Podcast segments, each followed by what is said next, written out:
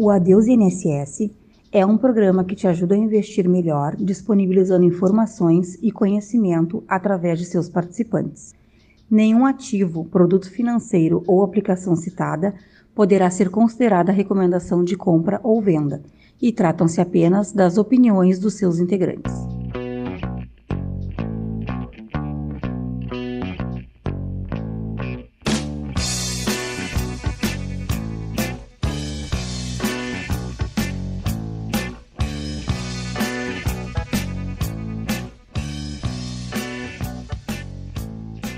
Pessoal, bom dia, boa tarde, boa noite. Sejam todos bem-vindos ao Adeus INSS, o podcast que te mostra como não depender do INSS para se aposentar. Eu tô aqui com meu parceiro João, como é que tá, João? E aí, Maicon, como é que tá? Como é que tá, pessoal? Bom dia, boa tarde, boa noite. Isso aí. Olha só, a gente se reuniu aqui pro, pro Adeus INSS de número 2, que a gente vai seguir falando de renda fixa, tá? É o segundo episódio, mas o João já tá já tá enjoado de falar de renda fixa? né, João? Cara, é verdade. Na verdade, assim, não, não é enjoo, né? Mas é, realmente, renda fixa é, é um assunto interessante, é um assunto importante, mas não é bem o nosso o nosso métier, não é o nosso foco, né? Mas aí sempre vale a pena, tá? Sempre vale a pena falar. Não, legal, João. É, a gente sabe né, que para uma carteira ela tem que ser diversificada e tem que ter um montante ali para renda fixa. É isso que a gente defende, né?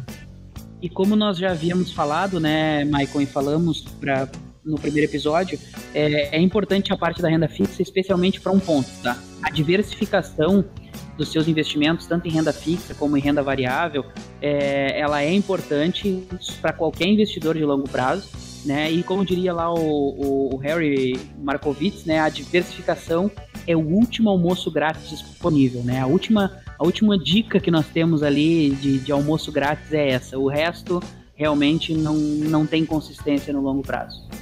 Então tá, João, vamos seguir falando de renda fixa.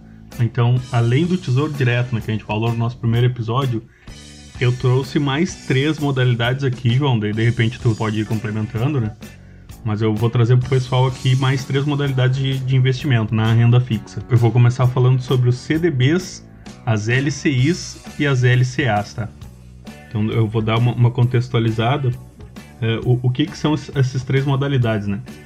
A vida inteira, tipo, a gente está acostumado a pedir dinheiro para os bancos, certo? Pedir empréstimo. Nossos familiares pedindo empréstimo, tomando dinheiro a juro. E nessas três modalidades aqui é justamente o contrário. A gente que está emprestando dinheiro para o banco, certo? Então é assim, ó, nós emprestamos dinheiro para o banco a uma determinada taxa. Findado um período, ele nos remunera. Então nós temos esses três, essas três opções aqui: o CDB, que é o crédito de depósito bancário, a LCI, letra de crédito imobiliário, e a LCA, que é a letra de crédito do agronegócio. Tá? Importante falar que todas essas três ela vai interessar mais pro, pro banco, né, João? Que a gente vai tomar ali, vai, vai fazer o um investimento. Mas o banco está captando isso e ele que vai, que vai direcionar, né? Por exemplo, ali na LCI ele vai direcionar empréstimos voltados ao ramo imobiliário. Na LCA ele vai estar vai tá disponibilizando para o agronegócio, certo? Uh... Exatamente. Importante que nos CDBs, lá nos certificados de depósitos bancários, ele está disponibilizando isso, por exemplo, Michael, para um empréstimo consignado de aposentado pensionista, por exemplo. Então cada um tem a sua função, mas o próprio CDB é isso. Cartão de crédito, né, João? Cartão de crédito, exatamente, rotativo do cartão de crédito. O que o banco faz com essa grana é, é bem, é bem particular de cada um, né? E é importante destacar que, por que, que o, o banco usa o teu dinheiro, em, através dos CDBs, para isso? Porque é barato. Ele, ele pega um juro de cheque especial de 8% ao mês e te entrega num CDB de 2, 3% ao ano. Então é uma baita diferença aí é onde ele, ele ganha. Nesse spread aí, nessa diferença, é onde o banco leva dinheiro e acaba é, conseguindo se capitalizar aí através dessa diferença de taxa. Tá, importante destacar, né, João, que diferente do Tesouro, esses produtos aqui eles são oferecidos pelos bancos, estritamente pelos bancos, certo? Tem Mas ali um... instituições financeiras, tá? Também é importante. Algumas instituições financeiras também podem oferecer CDBs, LCIs e LCAs. Importante falar da garantia de, desses três tipos de investimento, né? Que os três são garantidos pelo, pelo FGC, que é o, o Fundo Garantidor de Crédito. que de repente tu pode explanar um pouquinho para nós, João, o que, que é o FGC. Claro, o FGC é uma instituição sem fins lucrativos, né? O Fundo Garantidor de Crédito. Ele tem a, a, a, o objetivo, ele tem a missão de fazer o quê? De, de garantir ali dos bancos que, te, que são autorizados pelo, pelo Banco Central a, a funcionar, né? Garantir que se numa eventual quebra do banco, numa eventual falência do banco, que as aplicações financeiras efetivadas lá naquele banco sejam pagas através do FGC. Então, como se fosse um seguro. Quando tu pega o teu dinheiro e coloca em qualquer poupança de qualquer banco, coloca lá no teu CDB, no teu LCT no teu LCA, ele tem proteção do Fundo Garantidor de Crédito. Então, por exemplo, eu fui lá e apliquei o meu dinheiro no Banco Inter e botei lá num CDB do Banco Inter. Então, o Banco Inter veio a falir, fechou. Então, aquela quantia que eu tenho lá é garantida pelo Fundo Garantidor de Crédito. O Fundo Garantidor de Crédito me paga aquela quantia no lugar do Banco Inter. Duas coisas bem importantes, tá? Uma são os limites. Então, o FGC garante até 250 mil reais por CPF, limitado a quatro instituições bancárias distintas, que daria o equivalente a um milhão por CPF. Show. Então, se eu tenho 250 mil lá no banco A, no banco B, no banco C, no banco D, e todos fecham, eu recebo um milhão. Se eu tenho um milhão especificamente em um único banco e ele fale, ele fecha, eu não consigo receber um milhão, eu vou receber 250 mil. E uma curiosidade que poucas pessoas falam, especialmente em relação ao Fundo Garantidor de Crédito, ao FGC, é o seguinte: o FGC, ele, se botar ali FGC no Google, ele aparece o próprio site do FGC e lá ele tem um relatório anual do FGC de 2019. Nesse relatório, mais precisamente ali é, na parte que fala da liquidez do relatório, tá? Liquidez do, do FGC, é, tem uma informação muito interessante, cara, e ela é até um pouco é, assustadora, né? É, o FGC ressalta que ao final de 2019, por exemplo, ele tinha em caixa líquido, ou seja, disponível para pagar, tá? Para honrar com essa com esse seguro que ele é, a finalidade dele existir para isso, ele tinha o equivalente a 2,31% do total de depósitos elegíveis à garantia. Está lá no relatório anual do FGC. O que isso quer dizer na uhum. prática? Quer dizer que se houvesse uma quebra total do sistema financeiro, como houve lá nos Estados Unidos em 2008, né, uma, uma boa parte do sistema financeiro fechou, vários bancos grandes fecharam, né, é, e se houvesse um crash grande assim, dificilmente todas as aplicações teriam sido isso. Por quê? Porque a liquidez do, do fundo, ou seja, como ele tem lá disponível para sair pagando as pessoas, é realmente um valor muito inferior ao que ele diz que garante. Lógico, se fechar um banco pequeno, banco médio, enfim, é, boa parte disso ele vai ter disponibilidade, vai fazer um plano de pagamento e vai pagar, porque aqui ele está falando só de caixa, né? E esse, esse plano de pagamento aconteceria, né? Mas não acontece imediatamente. Daqui a pouco você está com dinheiro lá, tá contando que tu vai resgatar ele daqui um mês, dois ou três, e ele venha fechar, é, pode ser que tu encontre uma certa dificuldade aí. O Fundo Garantidor de Crédito tem um bom histórico de pagar todos os, os casos em que os, os, bancos fecham, tá? Mas fica essa informação porque ela é bem importante para o investidor que se preocupa com a sua com o seu portfólio. Não, muito importante quando tu diz 2,31 da capacidade de pagamento, mas daí, uh, já me surgiu uma dúvida de cara o CPF precisa se preocupar com isso? Por exemplo, eu ali que tenho, sei lá, 500 reais numa, numa letra de crédito, eu preciso me preocupar com o fundo garantidor? Cara, na verdade, acho que tu tem que te preocupar mais com o perfil da instituição que tu está investindo. Então, tanto qualquer poupança de qualquer banco, CDBs, LCIs, LCAs, tu tem que cuidar mais o emissor. Ou seja, se o Banco do Brasil está emitindo um CDB, é o banco mais antigo do país que está te dizendo, cara, eu vou me financiar com teu dinheiro, as, as operações de crédito, enfim, vou pegar o teu dinheiro vou pagar uma taxa e tá tudo certo. Agora vem o banco do Joãozinho, que tu nunca ouviu falar, não sabe nem onde fica, e ele tá emitindo CDBs lá pagando uma taxa enorme. É legal isso, mas é difícil de tu ter a certeza de que esse banco vai honrar com teus pagamentos se ele tem, sei lá, o histórico de 1, 2, 3, 10 anos de, de vida, né? Diferente do Banco do Brasil lá, que tem uma, uma eternidade de, de existência. Além disso, é, eu também acho importante a diversificação, como nós comentamos, né? Eu sou investidor de renda variável, meu perfil é investidor de renda variável. O teu eu sei que também é, né, Michael? É, mas a renda fixa ela é feita para quê? Para nos dar segurança e previsibilidade. Né? As minhas ações, eu não sei se elas vão subir, descer uh, amanhã, depois, daqui um mês, daqui dois meses, daqui três meses. Quando eu contrato um CDB, eu sei exatamente o quanto ele vai render no período. Então, ah, eu, eu, ele pode ser atrelado ao CDI, que vai mudar, vai, vai variar, enfim, mas eu sei que ele vai render o CDI. Ele não vai render inflação, ele não vai cair, ele não vai é, virar pó, ele não vai reduzir 50% do meu patrimônio, ele vai simplesmente ter a previsibilidade. Por isso que CDBs, LCIs e LCAs, eu não acredito que tu deva arriscar. Não acredito que esse é o tipo de investimento no qual tu vai procurar um banco lá que tu nunca ouviu falar, só porque ele está pagando o dobro do Banco do Brasil. Eu acho que não é aí o ponto. Acho que tu tem que avaliar aí um critério de segurança, de confiabilidade, e nós vamos discutir ali um pouco mais para frente, que eu acho que tu encontra isso, inclusive, em bancos médios e bancos que até alguns consideram pequenos. É, tu, tu não vai deixar a renda fixa para especular, né? Para arriscar. A renda fixa é, é para te ter a segurança, né? Exatamente. Segurança, foi... previsibilidade e taxa. Foi, foi importante tu falar ali, João, até me chamou a atenção. O, o CDB do Banco do Brasil e o do Banco do Zezinho. Mas a, aí é que tá, né? O Banco do Zezinho, né, ele vai me oferecer uma taxa muito mais atrativa do que o bancão. Exato, certo? com certeza. E, e, aí que tu fala a importância de, do, do estudo, né? Exatamente. E para mim, assim, o estudo não é apenas. O estudo não é apenas é, olhar taxa, né? Eu acho que isso é uma grande, um grande viés importante nesse ponto. É, vou, vou, te dar um exemplo aqui, tá? É, vem o banco do Zezinho lá e oferece 150% do CDI. Hoje o CDI de agora é em torno de 2,15. O Zezinho lá vai te oferecer 150 do CDI, isso bruto no fim de um ano é 3,23%. Aí tu encontra lá num banco Inter da vida, por exemplo, que é um banco relativamente consolidado, é um banco que tem lastro, porque ele tem financiamento de imóveis, ele tem é, consórcio, enfim, ele tem uma série de serviços e é um banco que vem apresentando resultados bem positivos aí para quem acompanha. Então, vem o Banco Inter lá e te oferece um CDB de 100% do CDI, que é 2,15%.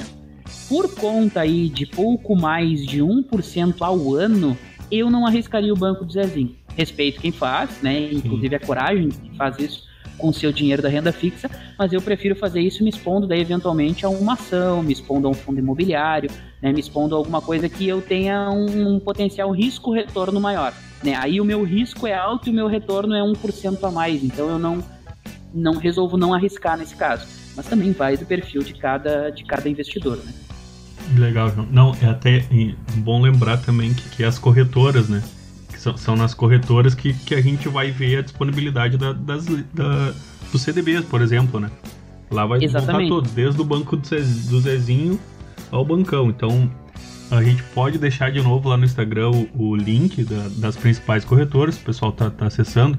O Instagram que é o arroba adeusnss, então segue a gente Isso, lá. tá isso lá, segue a gente lá e tá fixado nos stories, tá? Quem entrar lá tem tá fixado nos stories das corretoras, as principais corretoras do país que a gente recomenda. Então, várias delas têm é, ali até um comparativo, né? Um comparador ali de, de investimentos, de Show. quais CDBs oferecem boas taxas. E importante também, é, Maicon, acho que para concluir essa, essa parte específica, né? É bacana o pessoal contar com a liquidez, tá? Isso é um outro ponto legal de analisar. Porque o que é a liquidez lá, que nós falamos no episódio 1? A liquidez é a, a, o tempo que demora para tu transformar a tua aplicação financeira em dinheiro de novo. Então, quando eu vou lá no banco A ou no banco B e faço uma aplicação no CDB, antes de eu fazer isso, eu tenho que saber o quanto ele rende, qual é a taxa que ele me dá e qual é a liquidez dele. Quando, como é que é fácil? Como é que eu faço para transformar isso de volta em dinheiro na minha conta corrente, né? A maioria dos lugares oferece, oferecia até poucos anos atrás CDBs com datas pré-estabelecidas. Então, ó, é um CDB de um ano, dois, tu não consegue de jeito nenhum sacar isso antes. Hoje em dia já tem vários bancos, o Banco Inter que eu citei um exemplo, é, o Banco Sofisa é outro exemplo, que oferecem CDBs com liquidez diária, ou seja, qualquer dia útil tu consegue ir lá e sacar essa grana de volta para ti. Isso é importante porque, re retornando a, a por que, que nós falamos sobre renda fixa numa carteira diversificada, né? segurança, previsibilidade possibilidade de caixa, eu consigo guardar esse dinheiro aí, ver uma oportunidade, transformar ele, essa aplicação em dinheiro novamente, para poder colocar ele numa oportunidade melhor, para poder utilizar ele para um plano de curto prazo, uma viagem de dois, três anos e assim por diante. Tá? E também é por isso que a gente não vai falar, não vejo muita, muito, muita vantagem do porquê nós falaríamos, por exemplo, de crise ou crash. Né? Crise ou crash são outras é, outras modalidades de investimento interessantes, né, que a gente fala é, também na, na, parte da renda fixa, são certificados de recebíveis imobiliários ou certificados de recebíveis de agronegócio, eu acho que são essa, essa a sigla, só que a liquidez deles é um pouco complicada em relação a isso. Eles oferecem vários tipos de rentabilidade, né? Tu encontra CRIs e CRAS tanto pré-fixado, te diz lá um CRI que rende 8% ao ano, né? Ou um pós-fixado vinculado lá ao CDI, 100% CDI, 200% CDI. Só que o nosso maior problema hoje é a questão do, da liquidez que eles trazem. Então, Sim. Então, como eles não são um investimento assim um pouco mais, na minha visão, na minha é, avaliação, são um investimento um pouco mais avançado, eu acredito que para renda fixa é, começar com CDBs, LCIs LCAs é um bom negócio é, e talvez os CRIs e os CRAs não sejam tão fáceis ou tão, tão bons, tão positivos assim para o investidor iniciante. Tem mais alguma coisa de renda fixa aí para falar para o pessoal, além dos, dos CDBs, LCIs e, e LCAs? Tem também os debentures, tá? Que é uma, uma parte bem, bem bastante falada e principalmente por assessores de investimento. É, e eu, eu sou um defensor, eu acho que é uma diversificação bacana na renda fixa. Que a debenture nada mais é do que um tipo de, de, de dívida, né? que a empresa emite. Então a empresa, e não mais um banco como um CDB, né, ou uma instituição financeira, a empresa vai lá e emite uma dívida, ela se dispõe a pagar uma taxa de juros por essa dívida, para ela poder se financiar, financiar a sua operação, financiar o seu crescimento, assim por diante. Então, debentures também, desde que sejam de boas empresas, eu acho que podem constar sim e devem constar no portfólio de um investidor diversificado. Então, debentures ali, vamos pensar, um bom emissor de debenture tem sido a Petrobras, ela tem pago é, boas taxas nas debentures que ela emite. E é importante um resumo bem breve, e daria um podcast inteiro disso, né? Mas resumindo a parte tributária, é, que também é importante para o investidor ficar atento, os CDBs são tributados, né? Oh, então, bem lembrado, bem lembrado. Tabela progressiva, então ela começa em 22,5 e vem caindo né, até 15%, que é a mínima. LCIs e LCA são sempre isentos de imposto de renda, então a rentabilidade que tu vê lá é líquida, né? E as debêntures elas podem ser tanto tributadas, são debêntures comuns, como as debêntures incentivadas. As incentivadas, elas, como o nome diz, elas são incentivadas, logo não tem é, imposto ali naquela operação. E é bacana também ficar atento, Michael, na debenture para a renda variável, que é a nossa realidade ali, né, mais, mais agradável a, a nós, a realidade da renda variável, né, é bacana é, identificar o seguinte, existem debentures conversíveis. E o que, que são as debentures conversíveis? As debentures conversíveis são hum, debentures que ao final lá do vencimento do, desse título, né, elas conseguem ser convertidas em ações da companhia. Então, por vezes, é, tu contrata um, tu pega uma debenture lá, tu auxilia o processo da companhia, tu basicamente financia o processo dessa companhia e ao final, ao invés de tu receber a tua quantia de volta mais uma taxa de juros, tu consegue converter isso em ações para permanecer dentro da empresa, usufruindo dos lucros que ela vai trazer e, eventualmente, é, dos benefícios que ela vai proporcionar para os seus acionistas. Então, também pode ser uma maneira aí de entrar no mercado de renda variável através das debêntures conversíveis. Isso, claro, né, muito sucinto, muito resumido, e como nós comentamos ali, pô, isso daria um, um podcast inteiro aí. Legal, João. Avançando, de repente, será que a gente tem algum exemplo ali para estar tá trazendo para o pessoal de, desses investimentos aí? Dessas outras modalidades da renda fixa? Então, de maneira global, opções nós temos várias, né? E há também um buscador de investimentos, Maicon, bem bacana, que eu acho que é, é legal da gente deixar aí pro pessoal, que é o Yubi. O Yubi, ele é YUBB, tá? O Yubi é uma plataforma que busca investimentos, eles começaram como um buscador de investimento no, na internet, ele, ele tem um cantinho onde fala busca de investimentos e renda fixa e tu consegue filtrar ali as principais rendas fixas disponíveis no mercado e como tu faz para investir nela. Fazendo uma busca assim muito rápida para vocês terem uma, uma ideia, né? Tem a empresa Avista Financeira, que eu nunca ouvi falar na vida. Ela está oferecendo um CDB de 145% do CDI é, com uma aplicação mínima de mais ou menos 5 mil reais aqui, né? Seria essa, essa aplicação deles ali.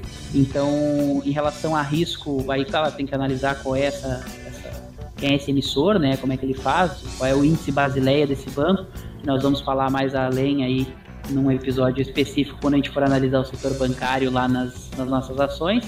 Então tem ali uma, várias opções que eu acredito que seja bem fácil para o investidor comum, é, investidor novo, começar pela parte da renda fixa, formar o seu pé de meia por ali e ter uma, uma, uma certa familiaridade com o investir e o poupar, para depois ir para os investimentos um pouco mais arrojados, que tendem a trazer um retorno um pouco melhor. Ah, legal, João. Legal que tu trouxe aí. Uh, até inclusive os CDBs, como tu mencionou, com liquidez diária, eles servem para uma coisa que a gente falou lá no primeiro episódio, que é a reserva de emergência, certo? Ela não precisa Exatamente. ficar parada, ela pode estar tá ali rendendo alguma coisinha. Sempre Exatamente. observando aqueles três pilares que tu trouxe, tá? Isso, de repente, tentando sintetizar o raciocínio aqui, que é a rentabilidade, a primeira coisa que a gente vai olhar, né? A liquidez, Isso. se tratando de uma Exato. reserva, e a segurança. Exato. Exatamente. E ligada ao emissor especialmente. Boa. Então acho que com, com isso a gente pode dar sequência ali. Eu tenho aqui a dica do adeus, dica do programa.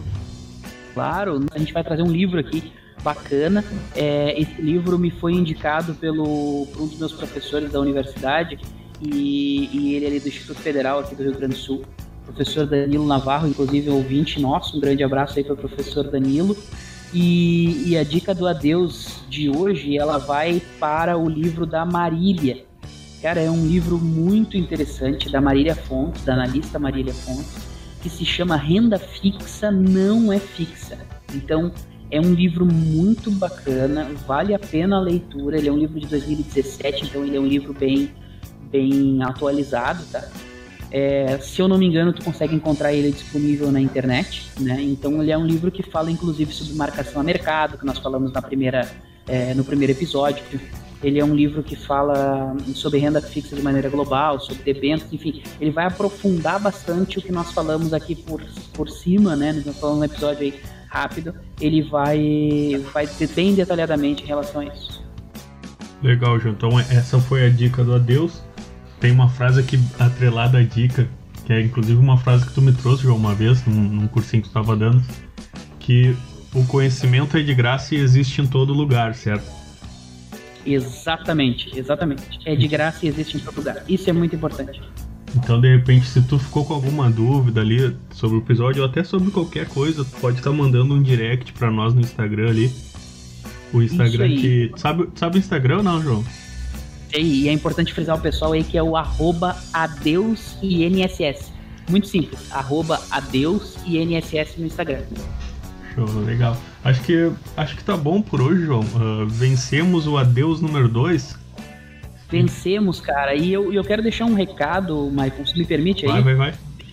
Mas muito legal pro pessoal na próxima, que é a importância do nossa disciplina no guardar dinheiro, no investir bem e no conseguir é, manter consistência nisso, tá? Eu vou pegar um exemplo assim bem simples, tá? Um exemplo bem simples para vocês terem uma ideia. Esse exemplo foi feito através da calculadora do Banco Central, tá? E a calculadora do cidadão, vocês podem entrar ali e, e fazer esse mesmo cálculo e vocês vão ver que a rentabilidade de 6% ao ano, e nós temos hoje, por exemplo, é, títulos pré-fixados de 6% ao ano lá no Tesouro, por exemplo, então uma rentabilidade real para nossa para nossa realidade hoje. Se tu investir por 18 anos, por teu filho recém-nascido, é, para o teu filho que já tem uma, uma idade ali dos seus 5, 6, 7, 8 anos, ou até mesmo para ti, tá? tu investir 200 reais mensais por 18 anos, tu vai ter investido aproximadamente 43.200 reais, tá? Isso sem sem mudar os 200 reais, tu vai investir isso sem atualizar ele,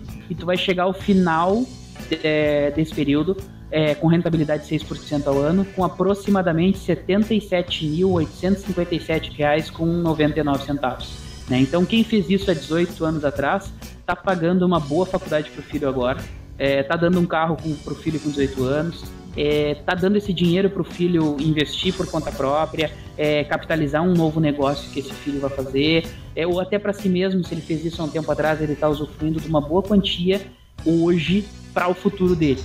E, e isso considerando apenas 6% ao ano e considerando apenas 18 anos de investimento. E o legal também aqui, Maicon, que é uma das coisas que, que é fácil da gente entender quando exemplificado dessa forma, se tu pegares aí, por exemplo, o, o período de, de 18 anos, né, nós, nós fizemos ali o investimento, ele gerou um saldo de 77.857,99, aproximado, tá? Se pegar essa mesma quantia vezes 0,5% ao mês, que é o equivalente a 6% ao ano, e fazer ali os 77 mil e pouquinho vezes 0,5% ao mês, isso te dá uma renda mensal de 389 reais para um aporte de 200 reais mensais. Então tu vê que em 18 anos a rentabilidade do investimento é quase o dobro do aporte. Isso é muito importante o investidor se dar conta. A partir do momento que ele consegue manter a consistência por 5, 6, 7, 8, 9 anos, ele vai ver que o seu aporte está quase igualando ao que o retorno que ele está tendo atualmente. E a partir daí isso dá um gás no investidor de maneira que ele consiga guardar mais, investir melhor e consiga chegar num ponto de ter o seu aporte e a sua renda muito semelhante e conseguir a tão fam famosa liberdade financeira. Né? Então é, é, bem bacana, assim, deixa esse recado pro pessoal, porque esse podcast é feito para isso, é feito para auxiliar as pessoas a ter informação de qualidade e acessível, para que elas consigam buscar isso da melhor maneira possível, da maneira mais segura, não a mais rápida, mas da maneira mais segura, com a quantidade de informações necessárias e que o Adeus NSS, obviamente, tanto através do podcast como através do Instagram, vai repetir para nós, evidente, está é, disponível para ajudar o pessoal nisso, né? É um, é um projeto bacana aí que nós estamos tocando, com que conta com, evidentemente, é, o apoio aí dos nossos ouvintes, que a gente chegou a quase 100 já do primeiro episódio, né? Muito legal, muito legal. Mas, cara, eu, eu não encerraria de, de maneira melhor, cara. Então, uh, tenho só agradecer aí a tua presença.